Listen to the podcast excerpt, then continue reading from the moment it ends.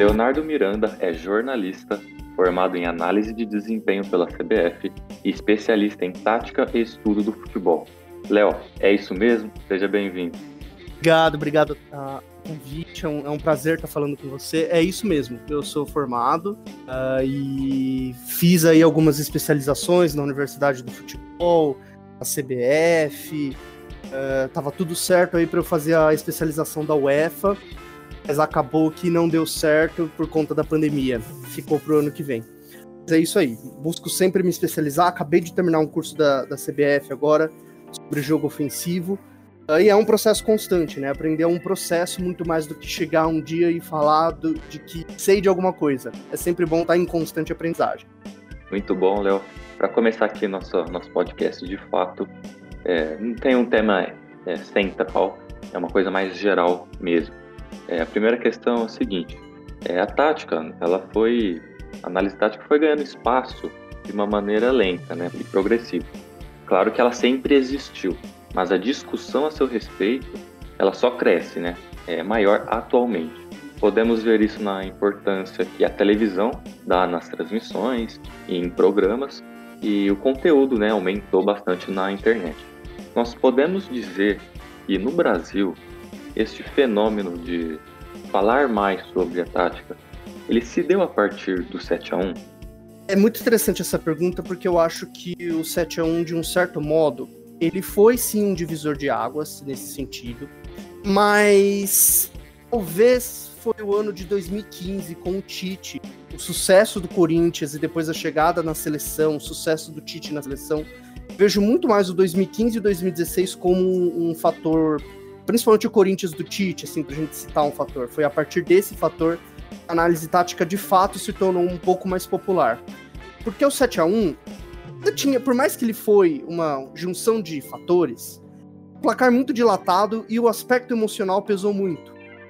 O Corinthians do Tite e a, a figura do Tite é muito importante nisso, que ele falava muito de tática nas coletivas e, e depois é, e aí as análises ajudavam a entender isso. De certo modo obrigou a imprensa a falar um pouquinho mais disso. Mas eu ainda vejo um espaço muito limitado para análise. Eu ainda acho que. Na verdade, eu não vejo um espaço limitado. Eu acho que nós estamos é, caminhando para um nicho, de fato. Pessoas que gostam muito de análise tática, aos grandes nomes, é, grandes veículos, a grandes nomes no Twitter, grandes canais independentes, digamos assim, as, as análises que servem a interesses de torcida, por exemplo. Análises, por exemplo, só de clubes que servem aos interesses para falar bem de determinado clube eu acho que sim popularizou, isso é muito legal, mas ao mesmo tempo que popularizou, também uma descaracterizada na análise de jogo de fato. A tática no Brasil, então você acha que ela, ela é atrasada em relação à Europa? Não, de, de jeito nenhum. Primeiro de tudo, não existe uma tática. O que, que é tática? Tática não é a ideia. Quando a gente fala tática, é a ferramenta. Tática é o jeito, é uma das formas de interpretar. Por exemplo, tática é a mesma coisa do que técnica. Tática é a mesma coisa do que físico. Tática é a mesma coisa do que mental. Não existe um mental ou é, uma tática mais atrasada ou menos atrasada. O que nós temos é um contexto diferente da Europa. Aqui os clubes têm menos tempo para treinar, pressão por resultados no estadual é maior, técnicos são, não têm formação, formação na Europa é melhor, o material humano na Europa é melhor, então é claro que a tática, que as ideias vão ser mais ricas lá. Tudo caminha para ser mais rico lá. Acho que existe tática e acho que o futebol é muito democrático nesse sentido de nunca ter algo que é atrasado.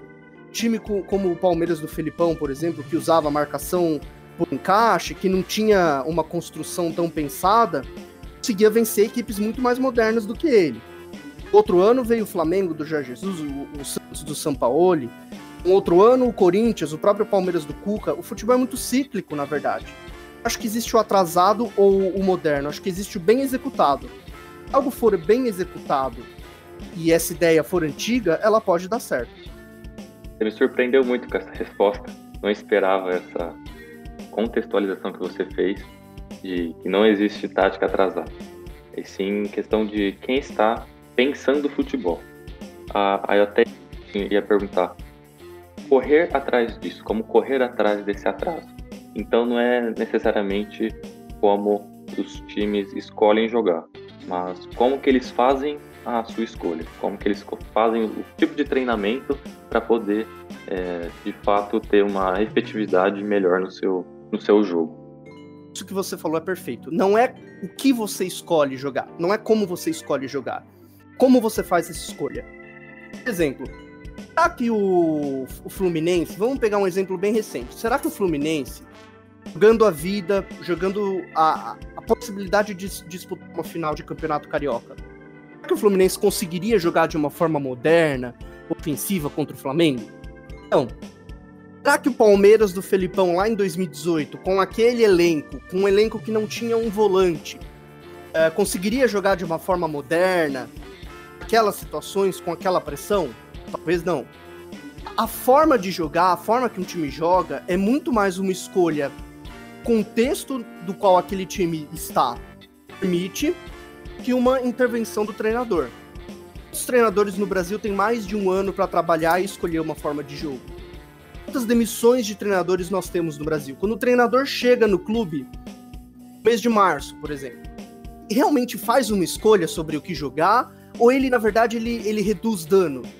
Ele tem a, a ideia de reduzir dano.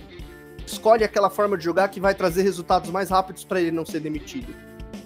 Não acho que existe uma forma moderna ou atrasada de jogar que existem interpretações, e aí com interpretação a gente tem interpretações modernas ou não. Time pode, por exemplo, os pontas não precisam voltar para marcar. Antigamente os pontas não voltavam para marcar porque eles não participavam do jogo. Hoje o ponta não volta para marcar no Liverpool, por exemplo, porque ele quer gerar um contra-ataque, ele quer ficar na frente para gerar um contra-ataque. Então, na verdade, o que muda é a interpretação do que você faz. Mas sim, é muito mais uma, uma questão do que te faz escolher que o que você escolhe. Realmente a forma de jogo, ela é flexo da situação do clube. Clubes que têm mais dinheiro, clubes que têm mais tempo para trabalhar, jogam de uma forma melhor. O Grêmio, o Santos, é, do São Paulo, o Flamengo, o próprio Atlético Paranaense, que é um trabalho a longo prazo. Clubes que têm pouco tempo para treinar e precisam de resultados muito rápidos, acabam fazendo escolhas que são consideradas mais atrasadas, digamos são consideradas mais conservadores. Se tem problema em fazer essa escolha conservadora, ela na verdade é um reflexo da falta de gestão, da falta de preparo, da própria falta de organização que aquele clube vive. É muito mais uma reflexão sobre é, uma a parte mais sistêmica do futebol e não apenas a forma de jogo, porque futebol é um fenômeno cultural também, né? E reflete é, muitas vezes a cultura, a cultura do, do gestor, a, a, própria cultura do clube também. Perfeito. Então, no Brasil, você acha que no futebol profissional, todo time conscientemente tem um modelo de jogo com regras, princípios táticos treinados, eles entram já em campo sabendo o que tem que ser feito? Com certeza. Sombra de dúvida, na Série A, na Série C, Todo clube tem um modelo de jogo, todo time tem um modelo de jogo. O que aquele time pode não ter, existem processos. Ideia, por exemplo, eu, se eu fosse treinador, eu teria uma ideia XYZ. Você também, se você fosse treinador, você teria uma ideia de jogo. A gente bota no papel a ideia de jogo, legal.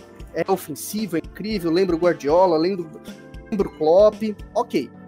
Agora, existe uma ponte, existe um pequeno no caminho entre tornar essa ideia de jogo algo que os jogadores entendam, algo que os jogadores conseguem compreender, certo? Esse processo, ele tem uma variável que talvez seja a variável mais importante da nossa vida. A única coisa que a gente sabe que um dia vai acabar. A única coisa que a gente não pode controlar, que é o tempo. Por exemplo, respondendo à pergunta, você acha que todo time no Brasil sabe fazer em campo? Acho que essa pergunta precisa ser respondida falando quanto tempo eles estão com o mesmo treinador quanto tempo eles estão jogando sob uma, uma mesma ideia. Não dá para avaliar trabalho sem avaliar o tempo de trabalho. Por exemplo, o Liverpool parece mecanizado. O City parece mecanizado. O Flamengo parece mecanizado. Dá para comparar esses times com 5 anos de trabalho, com 200 milhões de investimento, com clubes da Série B, por exemplo? Muitas vezes o técnico tem uma semana. Eu acho que na verdade está tudo relacionado. Acho também que existem proporções Existe o treinador que quer mecanizar tudo, mecanizar não entenda algo ruim ou bom. O treinador que quer ter mais controle de como um time joga. Tem treinadores que gostam que esse controle seja mais dos jogadores. Eles dão o que a gente chama de liberdade, eles dão mais liberdade para os jogadores. Mas acho que sim, todo treinador tem a ideia de jogo dele. Seja ela ofensiva, defensiva, moderna ou boa, o treinador tem. O que acontece é que às vezes a proporção do quanto essa ideia aparece pra gente menor ou maior dependendo do tempo, do elenco, da pressão política e de tantos outros fatores que fazem futebol. Você acabou falando dessa, desse tempo de avaliação de um treinador é, e de, diferentes contextos de, de, um clube da Série A, um clube da Série B. Trazendo isso, por exemplo, para o futebol paulista, para o Paulistão, a Série A2. Tem time que, que não tem o calendário cheio, que não, que não vai jogar de janeiro a dezembro, que simplesmente só tem o Paulistão. Então começa a sua pré-temporada é, lá em novembro, faz dois meses, dois meses e meio de pré-temporada e começa a jogar o campeonato. De repente, as três primeiras partidas o time perde. Como que a gente pode avaliar é, se é um momento para a gente trocar ou não esse treinador que perdeu essas três primeiras partidas. Porque o, o tempo é curto, o campeonato é curto. Não é um brasileirão que tem 38 rodadas. Então, como é, fazer essa avaliação de trocar ou não o treinador? Isso no interior, né? Claro. Sim, essa é uma boa pergunta. Você citou que o tempo é curto. Aí, qual é a melhor forma de fazer essa avaliação? O objetivo do clube. Vamos supor que o Atlético Sorocaba, um clube tem o objetivo de não cair de divisão. O objetivo é não cair de divisão, então a troca, ok, ela é justificada. Se o objetivo é revelar jogadores, sanar as dívidas do clube, então a troca não é justificada. Porque o objetivo é sanar, é revelar jogador, não é vencer. Se o objetivo é fazer uma boa campanha, então três jogos é muito pouco tudo depende do referencial, é como a física, né? A gente lembrar das aulas de física, ficava maluco quando meu professor falava depende do referencial, mas o futebol, na verdade, é a mesma coisa. Depende do objetivo daquele clube. Uma demissão, em 90% dos casos, ela não é boa. Às vezes ela é a única solução. O treinador não é bom, quando os jogadores não entenderam a ideia do treinador, os jogadores não gostam da ideia do treinador, pode ser boa na maioria das vezes, uma demissão não é boa. Eu acho que sempre depende do referencial que você traz de. que você de fato quer para o seu clube. Fazendo esse contexto para o cenário do, do interior paulista. No interior paulista, a pressão é muito grande, né? Não, pode, não tem o direito de perder. Na verdade, nenhum clube no Brasil tem o direito de perder. Quantos clubes no Brasil se dão ao luxo de perder três partidas em prol uma melhora, em prol de um jogo mais ofensivo? Que é um problema mais geral da nossa cultura imediatista mesmo. Mas acho que uma demissão ela pode ser boa quando ela se dá por fatores, é, por crise de elenco, por crise interna e por outros fatores assim. Muito se fala que como o clube ele conduz uma contratação. Como que você acha que deveria ser este processo de contratação de um elenco ou de um jogador específico? Tem que passar por quem? É, tem que ser da escolha do dono, do diretor, tem que ser do técnico. É, qual que é a responsabilidade de cada um do clube dentro deste processo de contratação? É, esse o ideal, digamos assim, esse bastidor de uma contratação. Essa é uma pergunta incrível, porque ela é uma pergunta é, que a resposta dela é uma coisa que eu acho que nunca aconteceu aqui no Brasil uma coisa que acontece na Europa, por exemplo. Vamos dar dois exemplos. Vamos dar exemplos de um clube latino, sem falar em Brasil ou não, e dar exemplos de um clube europeu. Um processo ideal de contratação, qual que é? É aquele no qual o clube tem um modelo de jogo ou uma ideia de jogo. Modelo de jogo e ideia de jogo são coisas diferentes, mas é uma, é uma diferença, uma nuance. A ideia é mais filosófica, o modelo ele é mais prático hoje a grande tendência no futebol é ter ideias de jogo e formar jogadores que se adaptam em diversas uh, circunstâncias. Então aquele clube tem uma filosofia, vamos dizer assim, vamos usar a palavra filosofia. O clube tem uma filosofia. Ele busca o jogador dentro da filosofia. Que filosofia é essa? É uma filosofia de jogo, tá?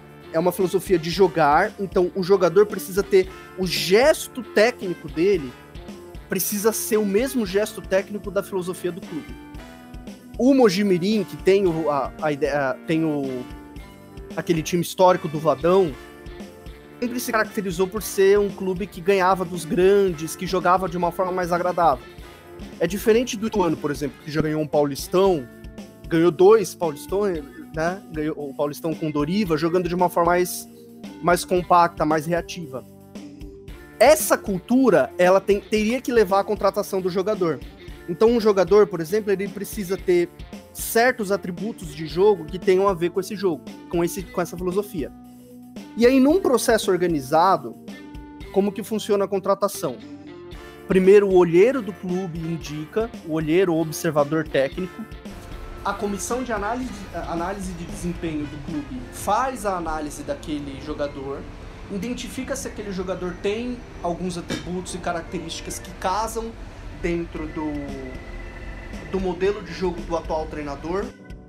O atual treinador é consultado para ver se aquele jogador está dentro das necessidades dele. E aí, ele, e aí é feita geralmente uma opção A, B, C. E aí é, a condição financeira do clube leva para fechar ou a A, ou a B, ou a C. Isso num processo organizado, num processo ideal. Aqui no Brasil, em muitos clubes também, geralmente clubes desorganizados, por exemplo, no Manchester United não funciona desse jeito. No PSG também não. Em outros clubes, as, as contratações elas são feitas como oportunidades. Apareceu um grande jogador livre no mercado como o Felipe Luiz. O clube vai lá, acerta salário e o, o, o técnico tem que trabalhar com ele. Apareceu um, uma grande oportunidade como o Daniel Alves. O São Paulo vai lá, fecha com ele. Então, é, o processo é um pouco diferente. E acho que todo, todo processo tem seus pontos bons e seus pontos ruins. Normalmente, num processo organizado, são várias etapas até de fato a contratação. O quão importante, então, nesse cenário de, de análise, de a todo momento você está sendo pondo numa vitrine, né? Está pondo à mostra o jogador. Então, como, quanto é importante para ele, enquanto atleta, ter esse repertório tático, saber o que ele está fazendo e saber o que ele vai ter que fazer nas diferentes fases do jogo. Esse conhecimento tático aplicado na partida. É, não existe existe um jogador que não tenha conhecimento tático. Todo jogador tem conhecimento tático. Assim do modo que não existe um, por exemplo, falando algo da nossa profissão. Todo mundo que escreve sabe escrever, menor ou maior grau, tem uma condição melhor ou maior de achar soluções dentro daquilo que está fazendo. Uh, todo jornalista, por exemplo, sabe escrever. Tem os jornalistas que acham soluções melhores, soluções de texto melhores que outros jornalistas. A mesma coisa com jogador de futebol. O jogador de futebol tem um gerenciamento de espaço, um conhecimento tático. Tática é gerenciamento de espaço. Você tem o jogo de futebol. O que é o jogo de futebol? São 11 pessoas, 22 pessoas brigando, ocupando espaço, tentando realizar uma ação, defender, atacar, fazer uma transição. As 11 pessoas estão realizando ações táticas, ações de gestão de espaço. Aí, para realizar essas ações, como, qual que é o instrumento que elas usam para realizar essas ações? É o corpo. A técnica. A técnica é o uso do corpo dentro da tática que é gestão de espaço dentro do jogo. Todo, todo jogador tem esse conhecimento. Há jogadores que têm um conhecimento muito acima, há jogadores que não têm esse conhecimento. Eu acho que cada vez mais o jogador entendeu que ele precisa ter um conhecimento tático muito grande e uma rapidez de raciocínio muito grande. Uma coisa é você identificar um espaço vendo daqui, da tela do computador, da tela da TV. Outra coisa é identificar o espaço jogando. É muito mais difícil. Precisa ter uma velocidade de raciocínio muito grande. Então, acho que os jogadores estão despertando, estão contratando analistas, estão realmente buscando esse conhecimento para eles conseguirem ter essa gestão, ter esse conhecimento de uma forma mais criativa, até para eles mesmos se destacarem. Acabei lembrando aqui de uma entrevista do jornalista Gustavo Hoffman. Ele fez no canal do YouTube dele. Ele entrevistou o diretor do São Paulo, Alexandre Pássaro, e o diretor do Sevilha, o Monte. E em uma parte, o Alexandre ele disse que o tempo de que a janela de transferência no Brasil nacional fica aberta é muito grande e que a todo momento você pode vender, contratar, é, tentar solucionar os seus problemas. Que às vezes o, o jogador chega, já joga bem e perde rendimento, ou acontece ao contrário, ele não chega muito bem e leva um tempo para ele se para ele jogar bem. E diferente da Europa, que lá são duas janelas de tempos menores e mais espaçadas. Então, o planejamento, acho que ele se torna um pouco mais é, importante. O Monte ele falou muito da, da adaptação do jogador e às vezes o seu desempenho não está atrelado à explicação esportiva, mas sim pessoal. E na análise a gente não, a gente, lógico que a gente vai enxergar o jogo, mas é sempre importante para o analista ele contextualizar aquela partida, contextualizar aquele momento. Então é sempre importante olhar além do campo. Como que você vê isso dentro da análise? Eu concordo absolutamente com essa visão do Monk. Eu acho que sou um dos, uma das vozes da imprensa que mais fala dessa importância de ver além do campo. É que eu falei, né? Defendo, na verdade não defendo. O esporte é uma manifestação cultural sempre falo também que uma coisa, que para saber de futebol, a gente primeiro precisa entender de gente, né? Que o futebol ele é praticado por gente. Então, concordo totalmente, entendo que toda análise ela precisa ser contextualizada, não só toda análise, tudo. Qualquer texto, qualquer artigo, qualquer coisa precisa ser contextualizada. Porque é o contexto que explica de fato pra gente como as coisas são. Né? Tem o fato, a análise e a interpretação. Mas a gente tem aí é, é, a interpretação é quando você entende aquilo dentro do contexto. É, então, concordo totalmente com, com o que foi falado. Acho que sim, é, as janelas aqui no Brasil prejudicam o desenvolvimento do nosso futebol. Os clubes acabam apostando em, em soluções é, que ele, eles vão comprando, né? Vão comprando jogadores e aí as soluções se tornam apenas monetárias compra um jogador, compra outro, enfim. A solução não se torna desenvolvimento. Ela não tenta se desenvolver. O time não tenta, não busca o desenvolvimento, ele busca só o acréscimo de valores financeiros, o acréscimo de jogadores. E acho que sim, tudo precisa ser sempre contextualizado. Seja uma análise, seja um texto, seja uma própria análise contextualizada, ela precisa sempre ter esse contexto é um equilíbrio, assim. A gente não pode contextualizar tanto é, sem ter julgamentos, porque às vezes é importante julgar, né? É importante, ó, esse jogador não presta para esse clube, não, não vai servir aqui nesse momento. Mas esse julgamento, ele nunca é eterno. E a contextualização é que faz isso. A contextualização, ela coloca as coisas no seu devido tempo e lugar. Ela não tira isso e leva como se fosse uma regra que vale para todo mundo. Entendi. Me surgiu uma, uma dúvida agora. É, nessa parte de, de contextos táticos para o jogador.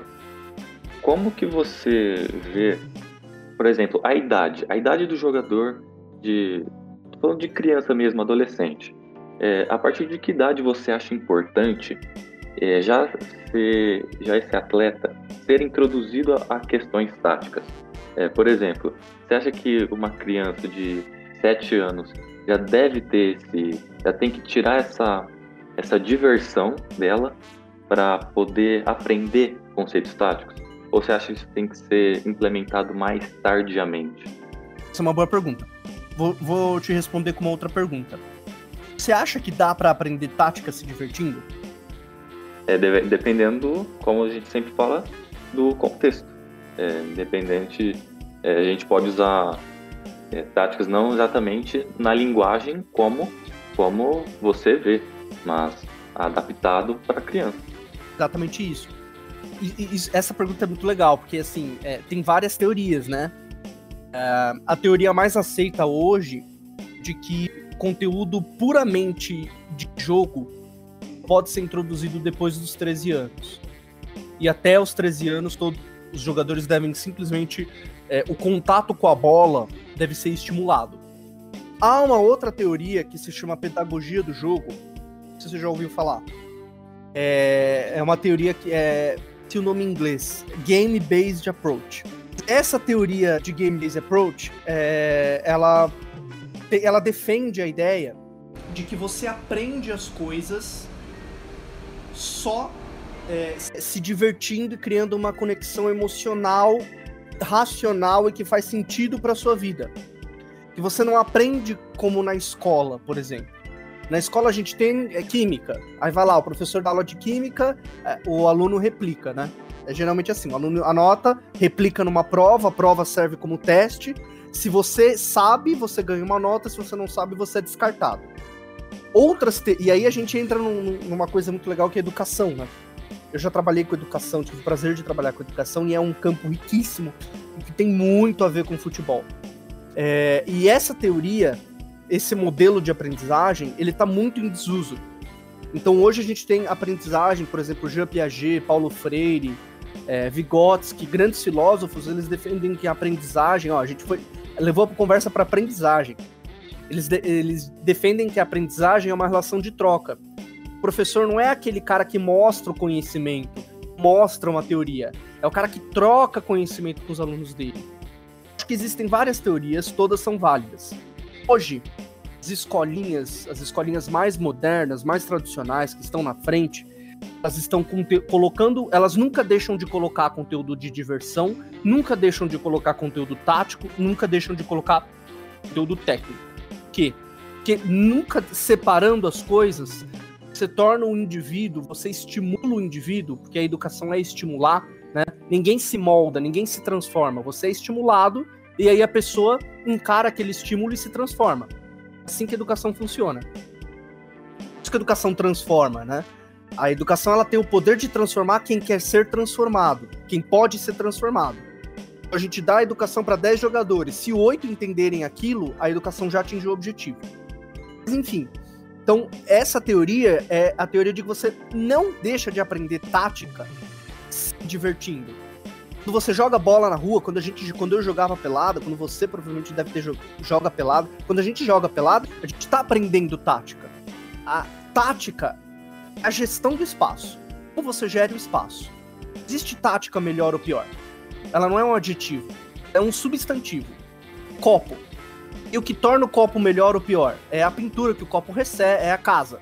Então, o que, que torna a casa melhor ou pior? é o tamanho dela, é o que ela recebe, são os atributos que ela recebe. Tática, ela, ela não tem juízo, não dá para falar que é uma tática boa ou tática ruim. Quando a gente joga pelado, a gente tá fazendo uma ação tática.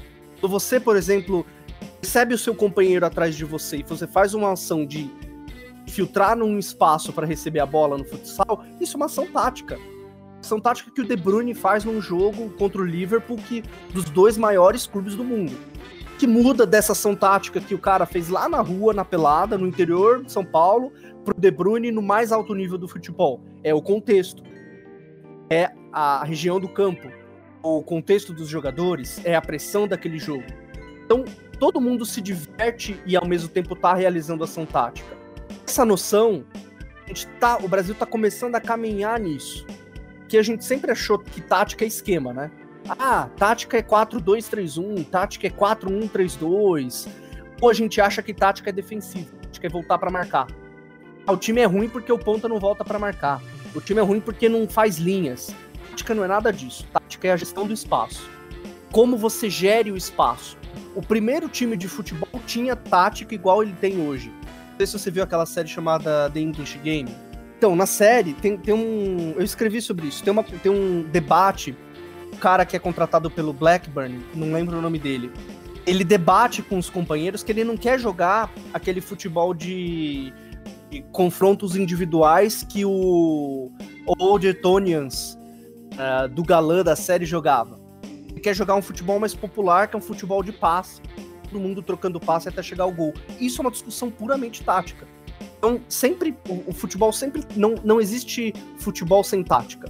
Do mesmo jeito que não existe tática sem futebol. Assim, quando o futebol foi criado, foi criado, já se criou a tática. Ela foi se desenvolvendo conforme o jogo se desenvolveu.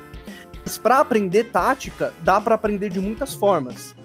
Que a gente, o que a escolinha, que, o que o clube deve fazer é saber estimular esse aprendizado. Hoje a visão é de que até os 13 anos esse estimular, a, a, o estímulo deve ser do jogador ter um contato melhor com a bola, que é quando a gente aprende hábitos e gestos. E dos 13 aos 17 anos, você tem que colocar um conteúdo tático maior nos seus estímulos em todos os trabalhos, em todos os treinos, jogando futebol de rua ou profissional, a gente está aprendendo sobre tática, em menor ou maior quantidade. E é aquela história, porque você falou que não existe futebol sem tática e tática sem futebol. Eu, num, num jogo de interclasse, a partir do momento que antes da partida a gente já define, ó, vocês dois vão ficar na frente, nós dois aqui atrás. Depois, se o escanteio, eu, eu vou bater o escanteio, e você fica na sobra. Então, tudo a gente inconscientemente a gente está aplicando ela. Exatamente isso, perfeito, exemplo perfeito. Quando você jogo, eu jogando interclasse às vezes na escola, na própria faculdade, como eu gostava mais dessa parte, eu tentava às vezes é, deixar uma coisa mais complexa, né?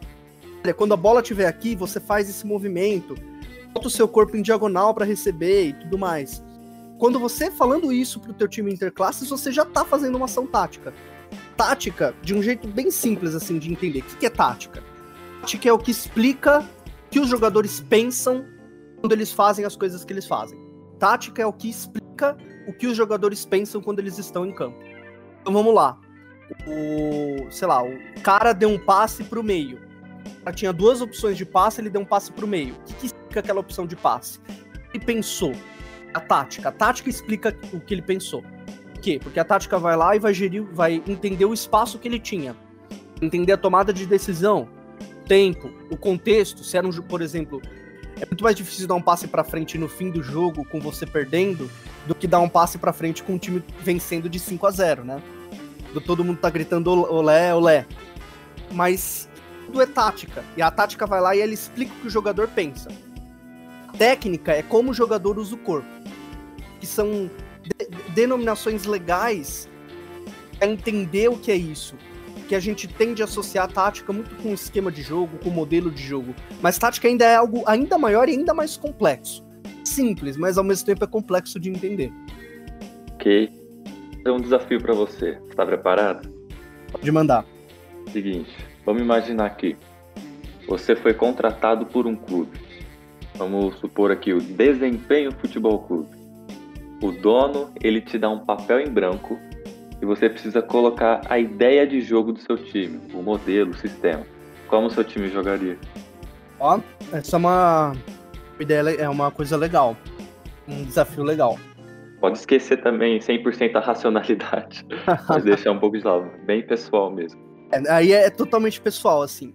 Eu gosto, pessoalmente, eu gosto de times que são mais rápidos não iria fazer questão de ter sempre a posse de bola, não iria fazer questão de ter sempre o controle do jogo, mas eu ia fazer questão de ter um futebol que sempre, em todas as ações, você esteja ligado no que você está fazendo. Essa seria a primeira coisa que eu colocaria como treinador. Entrega total, intensidade máxima. Seja defendendo, seja atacando. Deixar tudo em qualquer bola roubada, em qualquer passe. Por quê? Porque eu quero um time rápido. Um time que eu colocaria a rapidez em primeiro lugar e a organização num outro patamar, entendeu? Em termos de patamar. As duas, as duas coisas são super importantes. Mas entre se manter organizado, por exemplo, vamos supor na, numa construção ofensiva, entre construir de maneira organizada e tentar um chutão se o adversário, se o goleiro entendeu que o adversário tá desorganizado, eu, eu optaria pelo chutão. Porque é esse chutão que vai me deixar mais próximo de vencer. Eu tentaria aproveitar o máximo possível as oportunidades que o jogo me dá. Isso é uma, é uma filosofia. Vamos para as ideias. Eu gosto, eu, eu acho que é bem vantajoso fazer uma construção o volante, né? O volante aprofundando entre os zagueiros, que é a chamada saída de três. Mas ao mesmo tempo, acho que ela cria, ela meio que dificulta o seu papel de atacar, que o outro o adversário ele fica muito fechado, fica o tempo todo fechado. Eu não faria tanto essa saída com esse volante tão recuado. Eu traria talvez os laterais mais por dentro ou faria essa saída de três com os laterais, invertendo sempre lateral e volante, que o adversário venha, ele, ele é, seja atraído pela sua marcação também, ele não fique só esperando a bola chegar lá. Isso na, na primeira etapa de construção. Acho que é muito bom também ter os pontas, imaginando que meu time jogaria num 4-3-3. Então teria dois pontas, e ter esses pontas circulando por dentro, o centroavante também circulando por dentro. Pediria para eles sempre estarem longe dos zagueiros, sempre buscando espaço entre as linhas nunca colados nos zagueiros, porque no espaço entre as linhas, jogador recebe a bola, o adversário é atraído e aí a defesa se desorganiza. Mas eu também faria uma outra coisa. Prefiro times que jogam em profundidade. Não tem tantos jogadores de costas pro gol, como o Liverpool e Flamengo, ao invés do City, Barcelona, tem mais jogadores de costa pro gol, que ter uh, do que jogar com pivô jogar em profundidade. É você ter jogadores que são sempre estão com o corpo posicionados em, em diagonal, em facão, para fazer o facão. Receber a bola na frente do adversário. Que, por que, que eu faria isso? Porque eu acho que assim você uh, tem mais oportunidades de fazer um lançamento, de fazer um passe mais longo. Você chega ao gol com menos passes. A minha ideia principal seria chegar ao gol com, com poucos passes, mas com muita velocidade um time que teria muito volume de jogo. Só atacando. Então eu não faria essa saída de três só com volante, eu faria também com lateral, ou faria com um outro lateral. Gostaria que os pontas ficassem sempre por dentro, perto da área, mas sempre com um corpo em diagonal. Uh, eu acho que dá para ter um organizador. Preferia ter dois jogadores com características de organização, eles baixarem um pouco para eles virem no meio campo pensar o jogo mas sempre jogando de uma forma muito rápida uh, e sempre tentaria atacar pelos lados, fazer lançamentos pelos lados, seja com os pontas, às vezes na cola do lateral, seja com, seja com os próprios laterais abertos. Isso para atacar. Né? Para defender, acho que é importante sim recuperar a bola nos 5 segundos, fazer aquela transição é, defensiva bem rápida. Mas eu também, como treinador do Desempenho Futebol Clube, sei que se eu perder três jogos, perder dois jogos em seguida, meu cargo vai balançar. Então eu não gostaria que meu time atacasse com muitos jogadores. Eu gostaria que meu time atacasse com seis, no máximo sete jogadores. Três jogadores sempre ficassem. Pode ser os dois zagueiros e um volante, os dois zagueiros e um lateral, um, um, um lateral, um zagueiro, um volante. Sempre fizesse o balanço defensivo. Você se organizar para defender enquanto você está atacando teria muita preocupação em não levar contra-ataque. Porque eu sei que um contra-ataque pode mudar todo o jogo. O contra-ataque, meu rival fez um. tomou. aproveitou um contra-ataque do meu time e fez o gol. O que ele vai fazer o restante do jogo? Vai ficar fechado. E se ele ficar fechado, vai exigir do meu time muito mais do que em condições normais. Não vai ser um jogo igual. Vai ser um jogo de ataque contra defesa. Eu sei que é muito mais difícil organizar um time para atacar do que para defender não atacar, eu atacaria na velocidade e não no volume de gente. Encheria a área com, com muitos jogadores. Sempre teria lá o, o centroavante, os três pontas e pelo menos um lateral chegando, um meia chegando, sempre cinco jogadores chegando e um outro, um sexto participando da organização. Quatro numa linha aí para impedir time leve contra-ataque. Tentaria roubar a bola, mas a prioridade seria não tomar o contra-ataque. Então, se tem que fazer falta, que botar a bola, levar cartão, se tiver que usar desses recursos para não levar o contra-ataque, melhor. Tem dá tempo para a defesa se organizar. Eu, uh, e aí falando, né, isso depois de roubar a bola. Com o outro time me atacando, eu gosto bastante de marcação por zona. Acho que a marcação por zona, ela cansa menos jogadores, ela obriga eles a pensar, então cansaço mais mental. Também manteria um time sempre compacto, mas também não compacto tanto não tivesse jogadores acima da linha da bola lá no campo de ataque fazer o contra-ataque. Daria num 4-3-3, então esses dois pontas e o centroavante, eles marcariam os volantes adversários. Eles não marcariam o ponta, não seria um ponta-ponta, ele seria mais um segundo atacante. Por quê? Porque eles, eles já ficam por dentro com a bola, eles já circulam pelo meio com a bola. Sem a bola, não faz sentido eles voltarem para formar um 4-1-4-1, por exemplo. Deixa o meio, deixa que os volantes prote protegem o meio, protegem a zaga. Esses atacantes vão pressionando os volantes adversários, pressionando o lateral e tudo mais. E aí eu corri, correria o risco laterais do meu adversário sempre estarem livres. Marcaria o lateral. Mas eu acho que é uma forma de é, dificultar um pouco a construção. Acho que é isso. Entender, conseguiu visualizar um pouquinho? Entendi, sim. É, bom, gostei demais. Eu te contrataria por umas três temporadas, fazer o teste. um teste. Ô, Leo, muito bom. O, nosso podcast que rendeu bastante. Acho que ficou de grande valia. Antes de terminar, gostaria que você fizesse uma recomendação aí de ou de leitura, ou de um vídeo, ou um filme, independente seja da, tática ou não, que você tenha visto nesses últimos dias, bem recente? Eu, vou, vou eu, vi, eu vi recentemente, é muito legal Tudo ou Nada, a série que a Amazon fez com a seleção é, brasileira na Copa de 2000 e, na Copa América de 2008. Eu gostei bastante do Tudo ou Nada, seleção brasileira. Vi assim numa tacada só num sábado à tarde. É, recomendo para saber um pouquinho dos bastidores, como funciona o futebol além do jogo, que é uma coisa muito legal. É, e lidar e, e, o papel do técnico é também é difícil, assim, não é fácil. Mas eu gostei bastante, assim, é a minha dica para todo mundo que tá ouvindo. É uma série, acho que se não me engano são seis, oito episódios de uma hora, mas vale muito a pena. Muito legal, mostra vestiário, alojamento, é bem legal.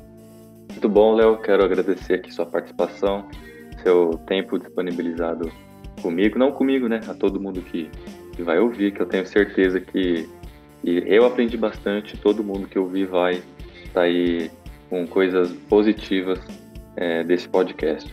Você quer falar mais alguma coisa? Eu queria deixar meu agradecimento, obrigado. É um prazer falar contigo, um prazer também ter falado com quem está me ouvindo. E aí, quem quiser trocar um, um, papo, eu tô nas redes sociais. Meu Twitter é LeoFFMiranda, meu Instagram é LeoMirandaGE. Então, manda uma mensagem lá, enfim, perguntas, eu sempre respondo. É sempre um prazer falar com todo mundo. E de novo, Vini, muito obrigado pelo espaço. É um prazer te acompanhar e um prazer participar desse podcast. Muito obrigado, Léo. O podcast Dois Toques vem chegando ao fim. E lembre-se, eu criando conteúdo para o blog, eu aprendo, você aprende e o futebol sai ganhando. É isso aí e até a próxima.